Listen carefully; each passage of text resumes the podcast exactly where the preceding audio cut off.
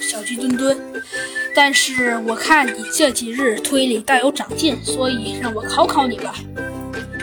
嗯，好啊，猴子警长，我正想看看有人能不能考考我的推理水平呢。猴子警长微笑着点了点头。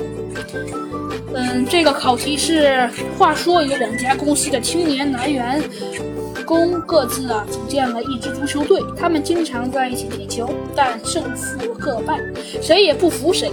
在年度锦标赛争夺出赛权的时候啊，他们居然又遇到了一起，双方你抢我夺，难分伯仲，一直杀到进时加时赛。赛点来了。A 公司球员张涛啊，准备罚点球，一脚怒射，那球划着弧线冲进球门，被早已有准备的 B 公司守门员扑了出来。门前禁区双方展开拼杀，B 公司的球员奋力要将球踢出去，忽然 A 公司球员不顾一切的要将球踢进门。但就在这时，有人补射一脚，将那球打在了 B 公司球员金锋的身上，反弹进了球门，乌龙球！全场一片欢呼，那是 A 公司自己的粉丝们。A 公司凭借 B 公司自己射入这个乌龙球，最终获得了胜利。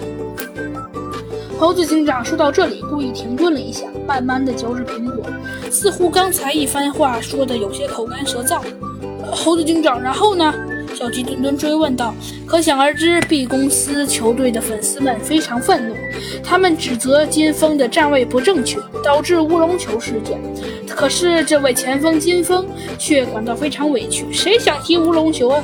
当时一片混战，谁能保证自己的站位百分之百有利呢？一群粉丝冲下观众席找球队理论，为了防止意外，球队队长让大家保护金峰撤退，自己则留下来应对球迷们。大概过了。”半个小时之后，三位球迷们意外发现了金峰和同事陈东生在热泉酒店蒸蒸桑拿。他们找到桑拿室，要求金峰出来解释清楚，可是半天没有反应，便叫来服务员开门。服务员说这里面的隔音很好，里面听不见外面的吵闹。服务员用钥匙开锁，门打开了。陈东生。恰好推门出来，他闪身出来，立即关门，停靠在上面，要求大家冷静点。而球迷们呢，则义愤填膺，要求交出金锋。陈东人高马大，一时啊，趁他们这样拉扯，也岿然不动。